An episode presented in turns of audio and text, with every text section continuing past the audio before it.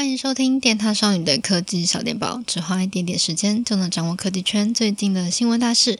Hello，大家好，我是电塔少女米干。有订购 iPhone 十二或 iPhone 十二 Pro 的友，你们拿到手机了吗？上周五才开卖嘛，所以陆陆续续有人拿到。那还在犹豫购买的人，电塔少女的 YouTube 频道跟官网也都有很多售价比较的心得。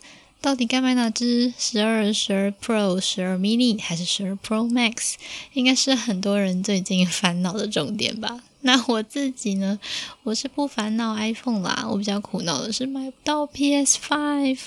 是说啊，我们这礼拜受邀去 PlayStation 玩，终于玩到第一手的 PS Five 主机，还有它的游戏啦。那他们这一次呢，就是拍摄的条件还蛮严谨的，所以我们可能在现场啊。嗯，有些主机可以摸，有些主机不太能摸，然后或者是拍摄摇杆时候的角度啊，需要嗯特别特殊的一些角度或是一些距离就才行，所以也很可惜，就是这一次还不能带大家就是太近看 PS5 他们的主机的机身或者是摇杆的机身的一些设计等等。但是，身为第一手摸到 PS5 机身，然后玩到新摇杆，又玩到新游戏的人。我有三个心得想要跟你们分享。我第一个印象呢，就是 PS5 本人真的好大台哦，但它做工好细腻。你知道要从哪边才看出它的做工细腻吗？就是要看它的机身的内侧，它的内侧不是有微微的凹进去嘛？那在那个微微的内侧里面啊。仔细看，非常非常近的看，就可以看到它里面有一个非常非常细小的花纹。就想说，哎，这个花纹怎么看起来这么眼熟啊？哦，原来就是 PlayStation 他们摇杆上面的那控制键 X 啊圈圈，然后三角形跟方块构成的一个超小的花纹。那这个花纹就除了在机身内侧之外。当你拿到新摇杆的时候，你也会看到摇杆的背面，就诶，怎么这两只手就是握着的地方稍微有一点点摩擦力？原来那个地方也有这些非常细小的花纹。哦哇，我自己觉得啊，这真的是要拥有一整组，你才会发现，就是它里面有这么细腻的花纹。那第二个心得呢，就是它的新摇感真的超棒的，完全超乎我的想象。你们先听听看哦，这是。PS Five，它新摇感，它的官网的叙述是：使用支援触觉回馈及动态扳机效果的创新 PS5 控制器，探索更深刻的高沉浸式游戏体验。你这样听过去是不是比较难产生什么感觉啦？但你实际啊，摇杆拿在手上，你就想说：哇，这个游戏玩起来的回馈感怎么那么真实？就当你遇到支援动态扳机效果的游戏，比如说我们玩的 Playroom 好了，拿起枪的时候，我就怀疑，我真的是把我的摇杆就拿在眼前仔细看，说天哪，这个 R2 键它是不是自己刚刚突然变形了？为什么它按起来有一个非常强烈的段落感？真的是你的手指会感觉它是咔咔两下按下去，就咔咔就嗯。我们就在现场，就是因为是我跟贝尔去体验 TS 5游戏嘛，然后我们就那边讨论说，里面是不是真的有一个物理的结构，让它的段落感变得这么真实啊？但是你按起来又觉得若有似无，那个物理的结构哇！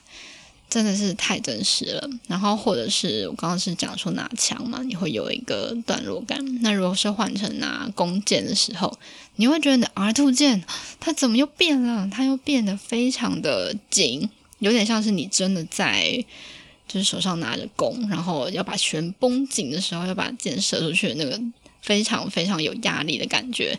你就会想说，哇，这个回馈感的变化真的太明显了。我会觉得这一次的摇杆真的就是它 PS5 整个游戏的本体。那第三个要跟你们说的事情啊，就是我们这一次总共试玩了三款游戏，包括 Astro's Playroom、巴兰的异想奇境跟小小大冒险。强烈推荐大家拿到 PS5 就先玩内建的 Playroom。你只要花几分钟，你就可以了解到你的新摇杆可以带给你哪些新的体验。那你玩小小大冒险的时候啊，也会用到新摇杆里面的加速仪跟陀螺仪，你的手就会变成需要往前、往后、往左、往右翻。哇哦，里面的游戏的关卡一些操作机制就会运到运用到你整个手腕跟手指的力量。我那天就在跟贝贝开玩笑说：“哇，以后所谓的游戏机，就是游戏肌肉，已经不只是大拇指跟手指的训练而已，就整个手腕，你要怎么样灵巧的转动，都会体现在 PS Five 这个时代的游戏主机上面。然后腰杆本身呢、我觉得它握起来的感觉非常的柔和，非常的贴手。就算算我的手，就是可能以一般。”玩家的比例来讲，应该算是偏小嘛，但我觉得握起来也非常的合啊。虽然体验的时间很短啊，不过印象非常的深刻。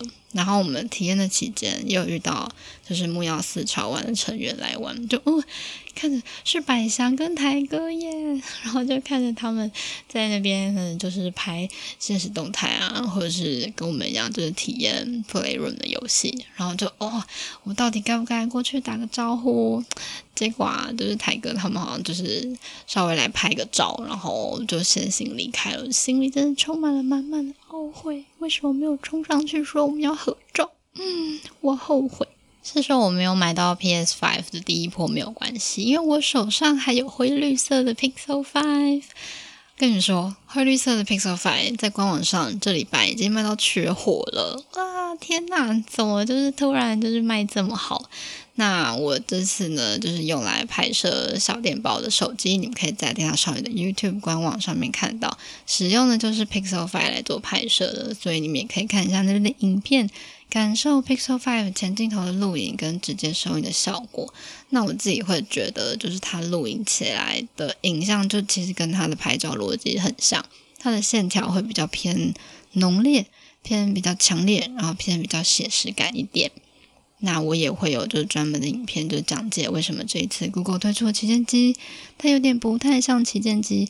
这些影片呢，都可以在电脑上的 YouTube 频道，或者在我们的 Facebook 官网上面看到。是说好啊，现在有两个五很难买，对不对？没关系。我们还有 Sony 家的 Xperia 5 Mark II，它也是五啊。它现在呢，真的是我觉得功能最顶贵了，然后拍人像也是最好看的小手机，没有之一。前几天呢，也已经在我们的平台上面发布了 Xperia 5 Mark II 的讲解影片。我很惊讶，它这一次就是人像摄影的改变竟然这么大，所以大家不要再对 Sony 手机抱持错误的旧观念喽。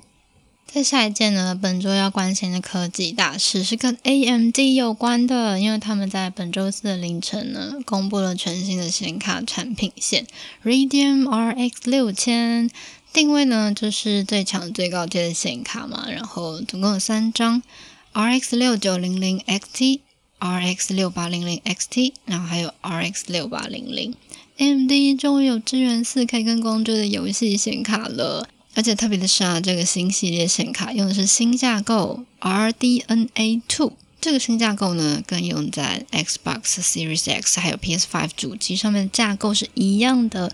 再加上啊，十月初 AMD 他们有公布他们家最新的 Ryzen 五千系列的处理器嘛，哇！哦一口气就有了最强的处理器跟最强的显卡，那售价呢也硬是比隔壁棚 NV 家的显卡再便宜一点，所以接下来呢就可以预期有非常大量的效能比较影片，嗯，我就等着看各位游戏专家们的评论喽。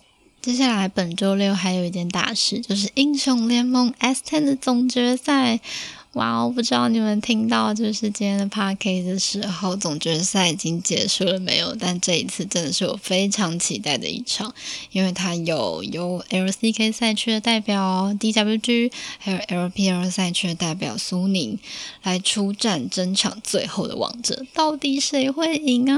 天啊，我这整个礼拜都心神不宁，因为我真的超想看这一场比赛的。那你们都预测结束了吗？就是你们觉得谁会获胜呢？好啦，如果喜欢今天小电报的整理啊，就是别忘了要继续收听电塔少女的 podcast。那我们就下次再见喽，拜拜。